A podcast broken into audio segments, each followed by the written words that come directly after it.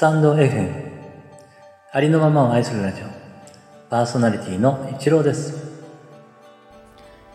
今回は「ここ今ポエム」より「白い花」という作品の朗読をさせていただきます。どうぞよろしくお願いいたします。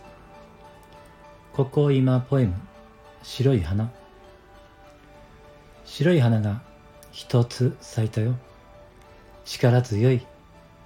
緑の葉っぱに守られて真っ白な花を一つ咲かせた。先に咲いた草木たちはやがて枯れゆき。